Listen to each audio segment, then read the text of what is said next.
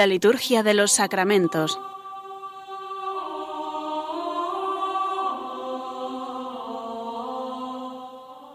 Con el Padre Juan Manuel Sierra.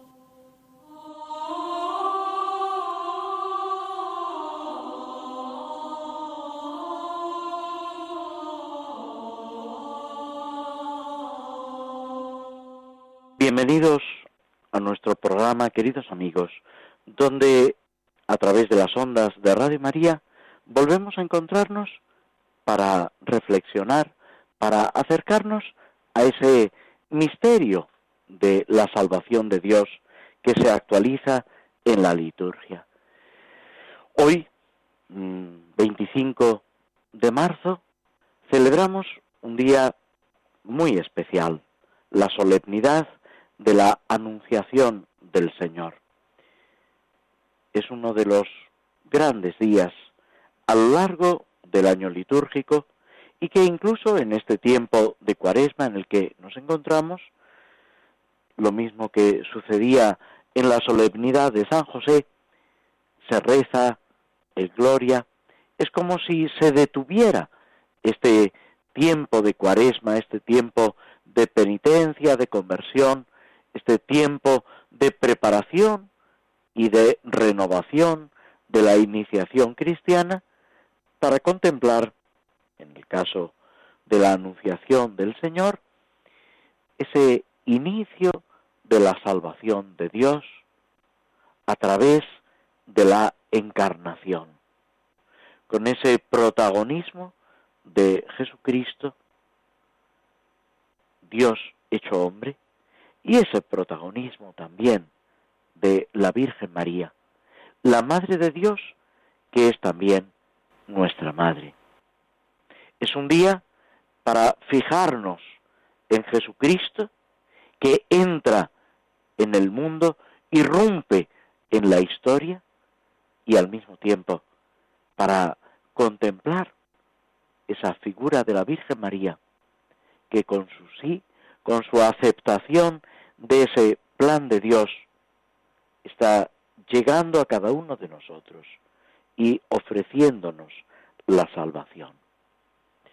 En este tiempo de cuaresma, es verdad que se recuerdan algunos santos, pero todo esto con una gran eh, austeridad, digamos, con mucho comedimiento. En el rito hispano-mozárabe, ni siquiera con comedimiento, quiero decir que se excluyen terminantemente todas las celebraciones de los santos e incluso la misma solemnidad de la Anunciación del Señor que se celebra. Pero no el 25 de marzo precisamente para que no concurra con la cuaresma y se traslada a los días inmediatos, anteriores a la Navidad. Por eso la anunciación del Señor se celebra en el rito hispano-mozárabe el 18 de diciembre. El rito romano, en cambio, la conserva el 25 de marzo, nueve meses antes de el 25 de diciembre, la fiesta de la encarnación, el fie, mejor dicho, la fiesta del nacimiento del Señor, la Navidad, el 25 de diciembre. La antífona de entrada de este día nos sitúa ya en lo que es lo que estamos celebrando. El Señor al entrar en el mundo dice, He aquí que vengo para hacer tu voluntad. Son palabras inspiradas en la carta a los hebreos que nos presentan esa actitud de Cristo al entrar en el mundo, en la encarnación, ese cumplir la voluntad del Padre para nuestra salvación. Y esto mismo se expresa en el prefacio de este día, que gira en torno a este misterio de la encarnación, porque la Virgen escuchó con fe del mensajero celeste, que iba a nacer entre los hombres y en favor de los hombres, por la fuerza del Espíritu Santo que la cubrió con su sombra, aquel a quien llevó con amor en sus purísimas entrañas, para que se cumpliese así verdaderamente las promesas hechas a los hijos de Israel, y se manifestara la esperanza de los pueblos, que debía realizarse de modo inefable. Por él los coros de los ángeles celebran tu gloria eternamente. Este día, sin salir de ese ciclo de la cuaresma, de preparación para la Pascua del Señor, de acercarnos a la celebración de ese misterio pascual, se nos invita a profundizar en el amor de Dios, que a través de la Santísima Virgen llega hasta nosotros, irrumpe en nuestra vida, para que cada uno de nosotros podamos participar del amor de Dios. Es esto lo que la Iglesia y Dios mismo nos invitan a vivir en la contemplación del misterio de la salvación, de la salvación de Cristo. Hemos celebrado el tercer domingo de Cuaresma, que tiene ya unas características propias, a diferencia del primer y el segundo domingo de Cuaresma, que siempre giran en torno a las tentaciones el domingo primero y a la transfiguración el domingo segundo, en este domingo ya nos encontramos con lecturas propias, con un carácter penitencial, un carácter de preparación, de acercamiento hacia la Pascua del Señor. Es importante que vivamos estos días como un regalo del Señor, que mirándolo a Él por encima de todo, nos acerquemos para estar con Él, para subir también nosotros acompañando al Señor a Jerusalén. Morir con Cristo para resucitar con Él. Se trata de una pedagogía que el Señor mismo debe enseñarnos, debe manifestarnos. Todo esto con espíritu de agradecimiento, de fervor, con verdadera ilusión y disfrutando de lo que Dios ha hecho y sigue haciendo en nosotros. A través de estas celebraciones del año litúrgico, nos introducimos en esa pedagogía divina que nos hace partícipes de la salvación. Nos detenemos unos momentos escuchando algo de música antes de pasar al, a la reflexión, a la lectura sobre el ritual de la iniciación cristiana de adultos.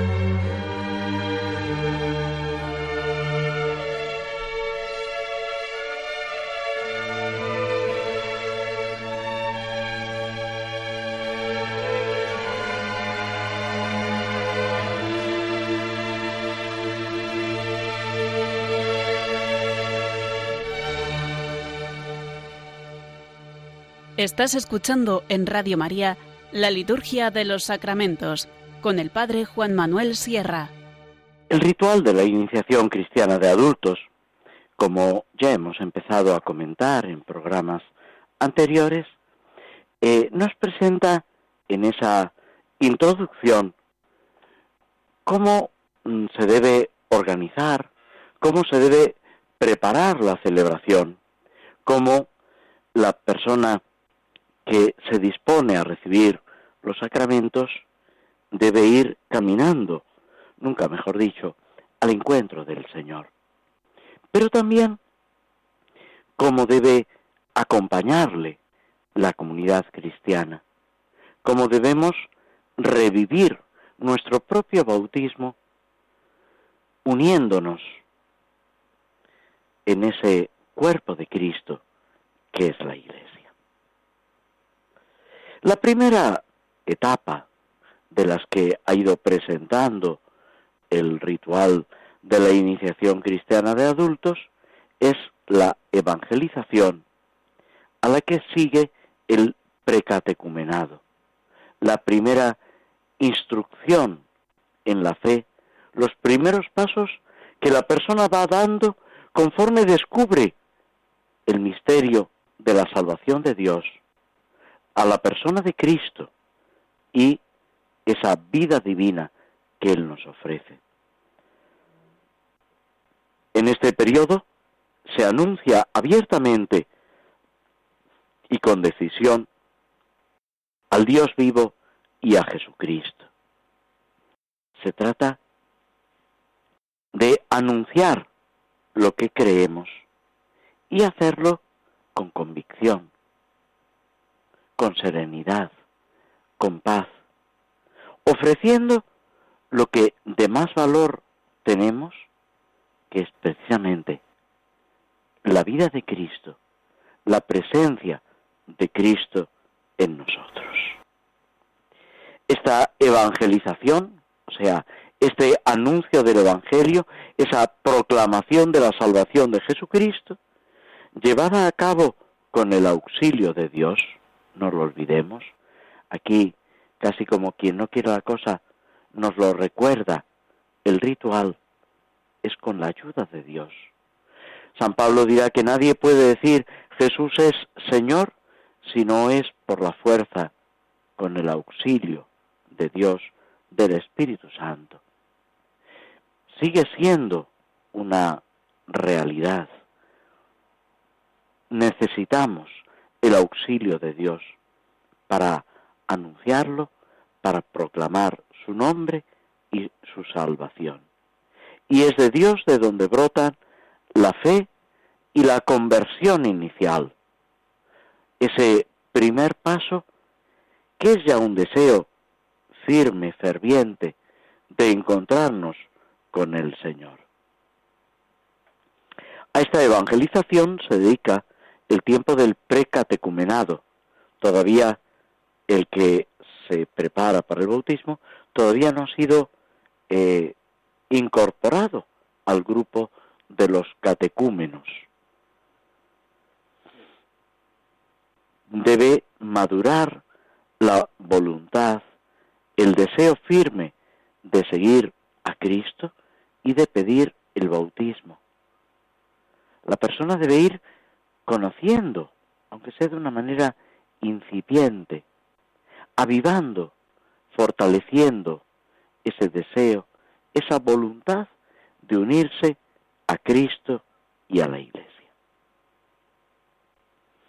En este tiempo ha de realizarse una explicación del Evangelio. Se debe ayudar a la persona que camina hacia Cristo para que con el auxilio de la gracia divina vaya formando su conciencia, su mente, su voluntad para una unión plena al Señor. La recepción o admisión eh, se ha de hacer sin ningún rito, libremente manifestando sencillamente esa recta intención de unirse a Cristo y a la Iglesia. Terminado este tiempo del precatecumenado, que propiamente no encierra unas celebraciones litúrgicas, los pastores, los sacerdotes, el obispo, deben ayudar con su oración a aquellos que se aproximan a la iglesia. Y cuando ya ese deseo es firme, cuando se descubre en la persona una decisión, una respuesta incipiente, es verdad, pero una cierta respuesta a la gracia, a lo que Dios va suscitando, sembrando en el corazón de la persona, se le puede invitar a dar un paso adelante, a entrar en el catecumenado. Es presentarse ante la iglesia y manifestar el deseo de pertenecer a ella. La iglesia, por su parte, admite a los que pretenden ser miembros de la iglesia y hay un acto de admisión, de reconocimiento y un reconocer que Dios otorga su gracia ya en este deseo. Ya se puede decir que es una primera consagración por parte de la Iglesia. Para dar este paso se requiere en los candidatos, en los que han ido siguiendo ese precatecumenado, una cierta vida espiritual, unos conocimientos fundamentales de la doctrina cristiana, saber, la primera fe, una conversión inicial, un cierto trato con Dios en Cristo, sentimientos de penitencia, una cierta oración, diálogo con Dios, una experiencia en el trato espiritual con los cristianos. Todo esto, por supuesto, de una manera elemental, casi podríamos decir primitiva, pero auténtica. Se trata de ir introduciéndonos, como le pasa al niño, al que no hay que enseñarle algo, hay que enseñarle absolutamente todo. Hay que introducirlo en el mundo y hacerlo partícipe de ese conjunto de valores, de características, introducirlo en el mundo que le rodea. Aquí el catecúmeno, una vez que entra en el grupo de los catecúmenos, debe terminar de introducirse en la iglesia, en el mundo de la fe, de la vida cristiana. Es verdad que esa introducción plena se va a producir cuando reciba los sacramentos de la iniciación cristiana. Pero ya al entrar en el catecumenado, se considera vinculado a la Iglesia y a Cristo. Por eso debe haber una experiencia espiritual, un deseo firme, manifestado, un cierto conocimiento y una vida de fe, de oración, una cercanía a aquello que se está creyendo y en lo que se quiere avanzar, en ese conocimiento, en esa experiencia de Dios. De todas estas disposiciones deben juzgar los pastores, el obispo en primer lugar, ayudado por los presbíteros, sobre todo por aquellos que acompañan este proceso de la iniciación cristiana y de aquellos que por su cercanía a esta persona o por la tarea que se les ha encomendado, pueden con mayor facilidad y mayor seguridad eh, ayudar y al mismo tiempo mm, calibrar, valorar lo que hay en esta persona, en su interior, en su vida, sin perder de vista que nunca eh, la Iglesia juzga eh, las intenciones más que en la medida en que se manifiestan al exterior y la misma persona las manifiesta. La Iglesia puede preguntar y uno libremente responde y manifiesta aquello que desea, aquello que quiere, aquello en lo que cree. También se debe contar, claro está, con la ayuda de los padrinos. En el momento del catecumenado, cuando se entra en el catecumenado, se le asignan también al catecúmeno uno o dos padrinos que deben ser personas de fe probada, de una adecuada formación y vida cristiana, que lo acompañan, lo guían, podemos decir, lo protegen, le enseñan lo que es, lo que debe ser la vida cristiana. Es importante esta ayuda de los padrinos en el proceso del catecumenado. Después de la celebración del rito, se deben inscribir. Aquí ya señala el ritual que hay una celebración del rito de entrada en el catecumenado, que después veremos.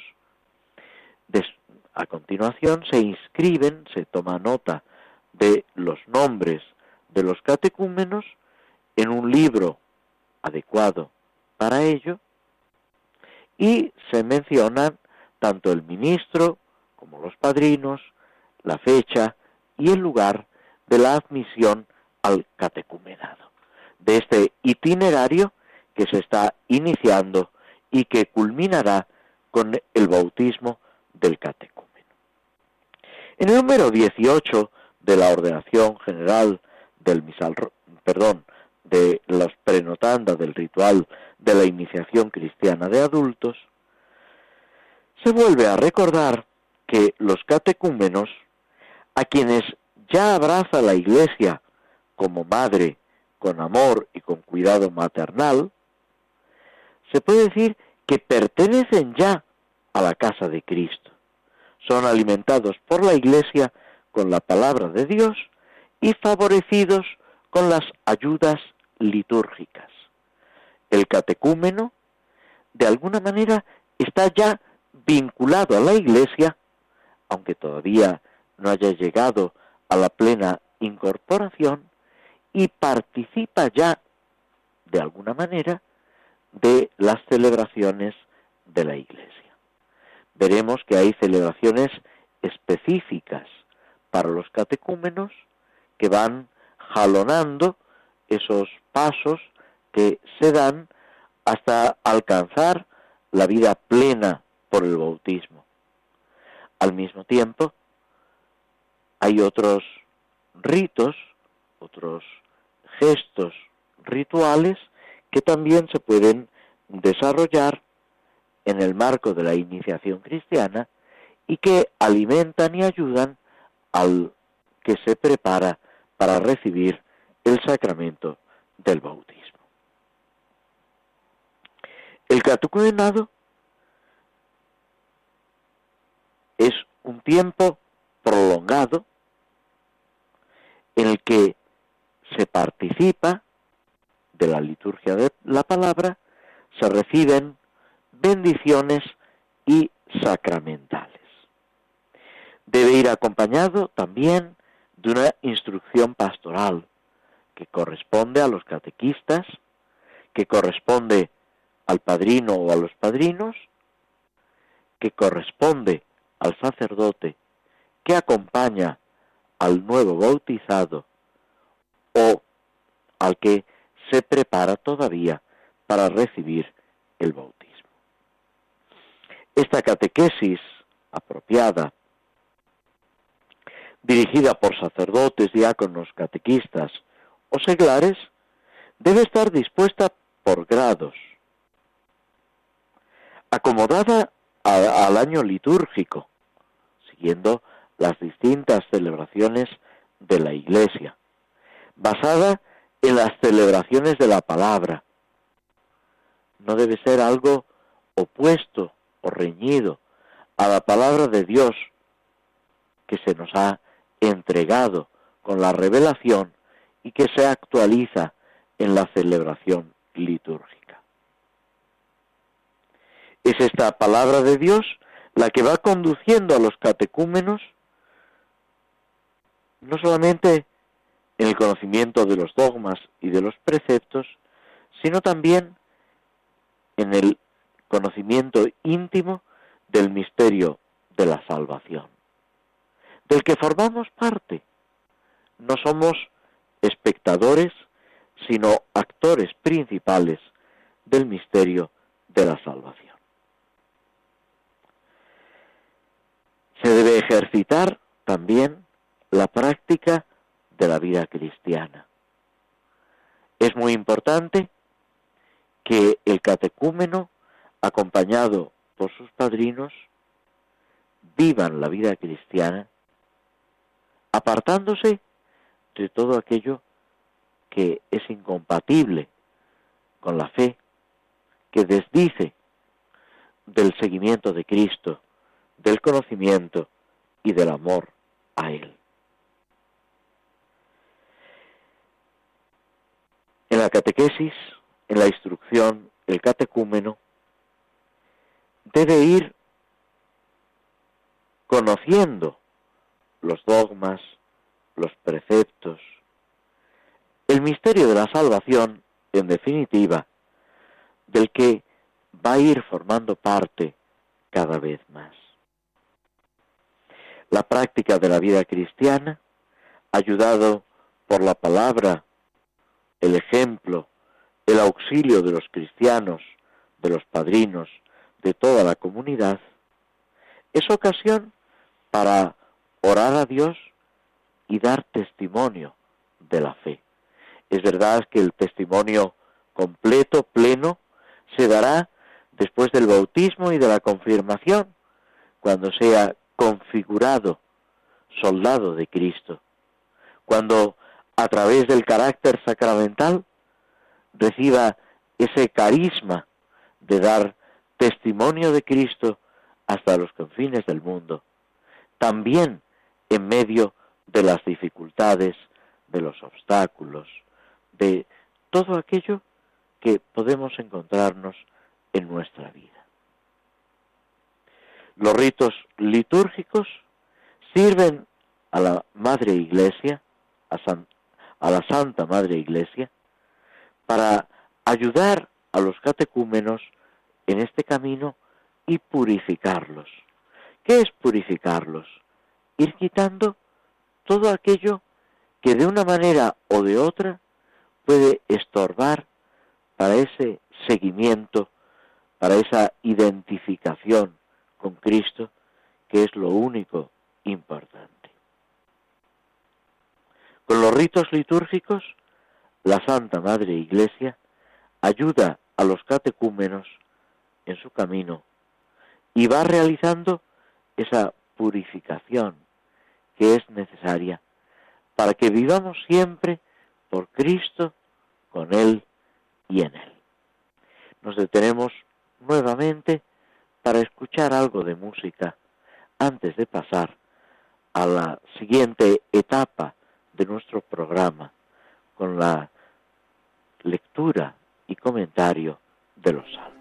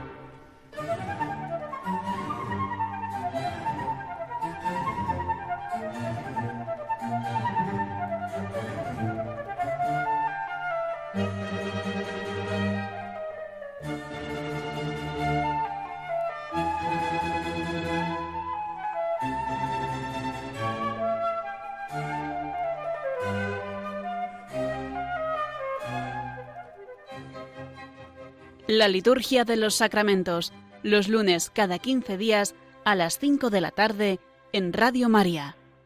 Nos estábamos ocupando del Salmo 21, que es un salmo especialmente adecuado para este tiempo de cuaresma, de preparación a la pasión del Señor. Ese salmo en el que se describe el sufrimiento, el abandono del justo, y cuyo texto, cuyos versículos se cumplen de forma especial en Jesucristo, hasta tal punto que Él en la pasión, tal como nos lo narran los evangelistas, se sirve del Salmo 21 para expresar lo que hay en su corazón, lo que él mismo está experimentando del fracaso, del abandono, incluso del Padre. Y al mismo tiempo termina, hacíamos referencia también el otro día, abierto a la resurrección, abierto a la paz y la alegría del Señor que se nos comunica. Para la recta interpretación de este salmo, conviene tener en cuenta varios niveles. Un nivel histórico, bien sea de David, como afirma la inscripción, o bien posterior, en el que se supone un hecho histórico concreto, un justo que muere en el desamparo pero sigue confiando en el Señor, sigue confiando en Dios contra toda esperanza. También el Salmo se mueve en un terreno simbólico. Este justo experimenta la más angustiosa pasión, sin que disminuya la fe, la confianza en Dios. El pueblo de Israel ha sido insultado, despojado, conducido al destierro, pero siempre revive, siempre resurge de las propias cenizas de su cautividad y se convierte en testimonio vivo de la bondad y soberanía universal de Dios. Las últimas estrofas del Salmo, versículos 28 al 32, expresan esto mismo, esa victoria de Israel, que es victoria también del justo. Tomándolo como un texto mesiánico, aunque no se trate si optamos por definiciones de un salmo mesiánico, pero encierra un paralelismo con la figura de Jesús, que es el justo, que vive precisamente esa plenitud de la vida de Dios y que así nos lo quiere comunicar a cada uno de nosotros.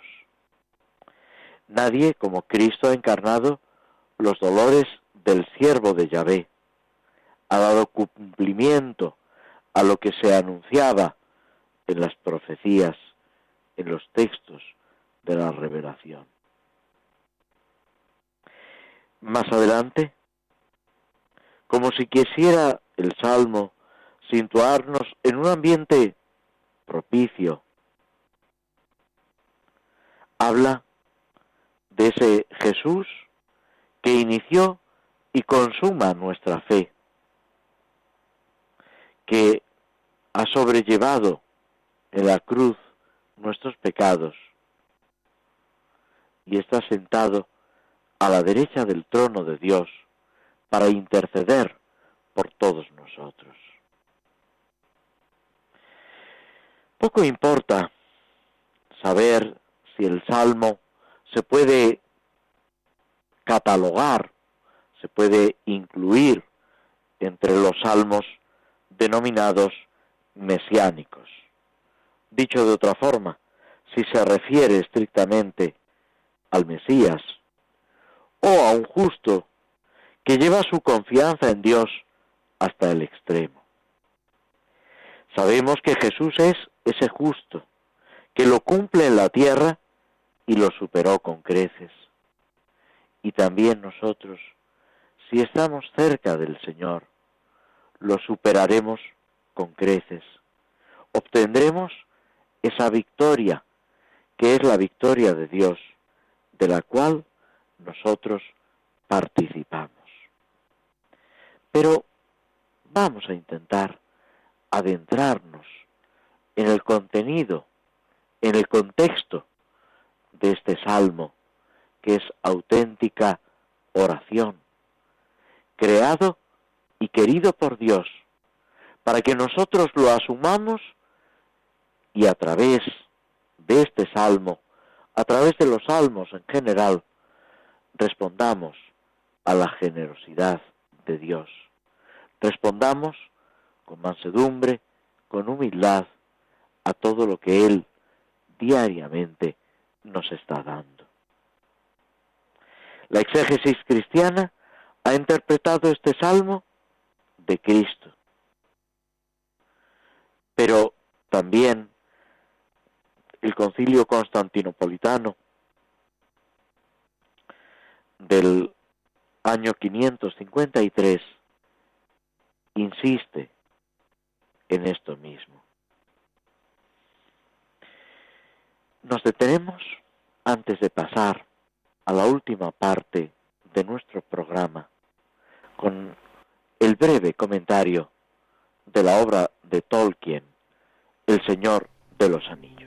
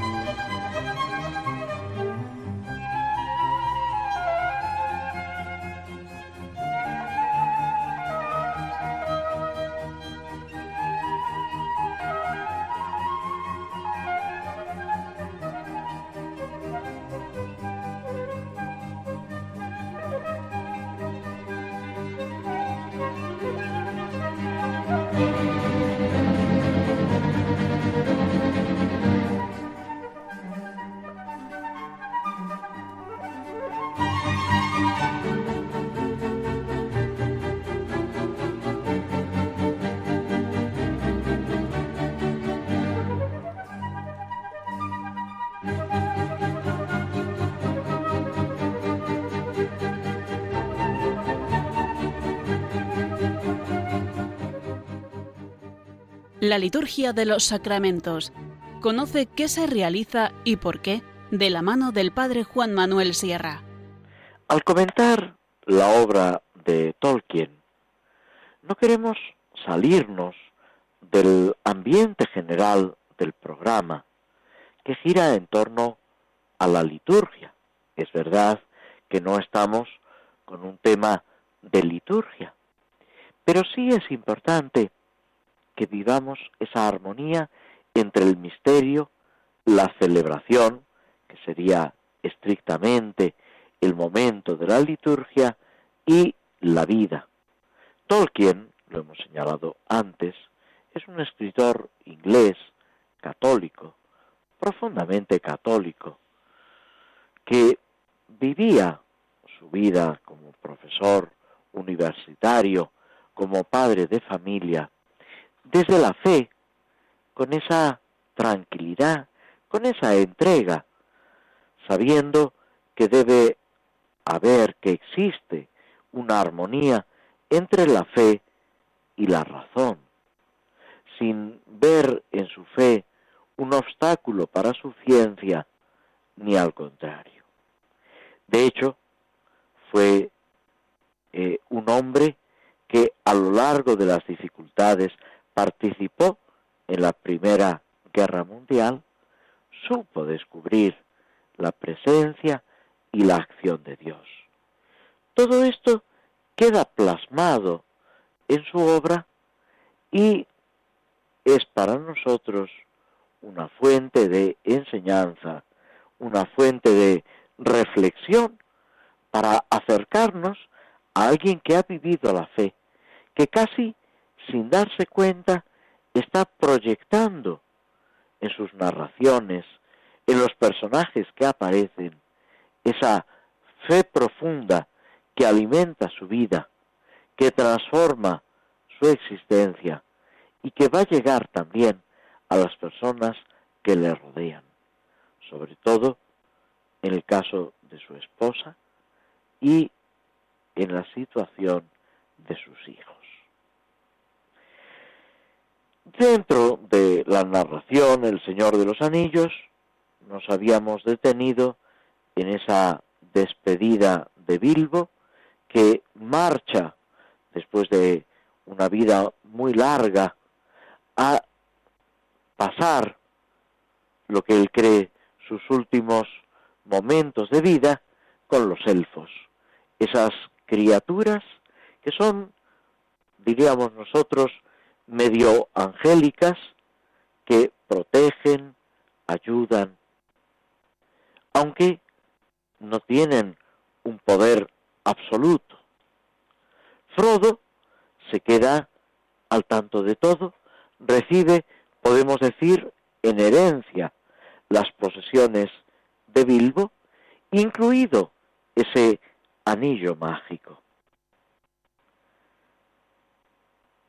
Gandalf, el mago, le aconseja que no lo utilice, que sea prudente, que lo guarde en secreto. Y le promete su ayuda. Esos son los amigos, los que nos ayudan, los que nos sostienen en las dificultades, los que son capaces de llamarnos la atención incluso de regañarnos cuando no actuamos bien, porque por encima de todo no están buscando el propio provecho o la propia comodidad, sino la perfección a la que estamos llamados y hacernos partícipes de los dones de Dios. Es un poco la situación que ha vivido Bilbo todos estos años en su relación con Gandalf y lo que Gandalf quiere que Frodo siga viviendo. Dificultades va a venir, van a venir enseguida, muy pronto. Lo importante es no separarnos del Señor. Y así, de una manera o de otra, podremos vencer siempre. Frodo atiende a los invitados, los va poco a poco despidiendo, cumple con esas tareas que le han sido encomendadas, que a veces no son fáciles porque hay personas que no entienden, que molestan, que son ambiciosas, que quieren aprovecharse de la situación, de la desaparición de Bilbo para el propio provecho. Y esto incluso entre los familiares más cercanos. Frodo es para nosotros ejemplo de tranquilidad, de paz, de saber poner las cosas en su sitio sin desentenderse de lo que se, se le ha encomendado. Todo esto es lo que Frodo va a aprender en pocos instantes y tiene que realizar como responsable de todo lo que se le ha dejado. Gandalf le vuelve a avisar sobre lo delicado del anillo y vuelve una vez más a asegurarle su ayuda. Con esta promesa de ayuda, que también llega para nosotros por parte de la Iglesia, por parte de Jesucristo, por parte de los que nos rodean, si de verdad son amigos nuestros. Nos despedimos hasta el próximo programa, ya el mes de abril, en el que volveremos a encontrarnos y a reflexionar juntos sobre la liturgia a través de las ondas de Radio María. Hasta entonces, muy buenas tardes. Que Dios os bendiga.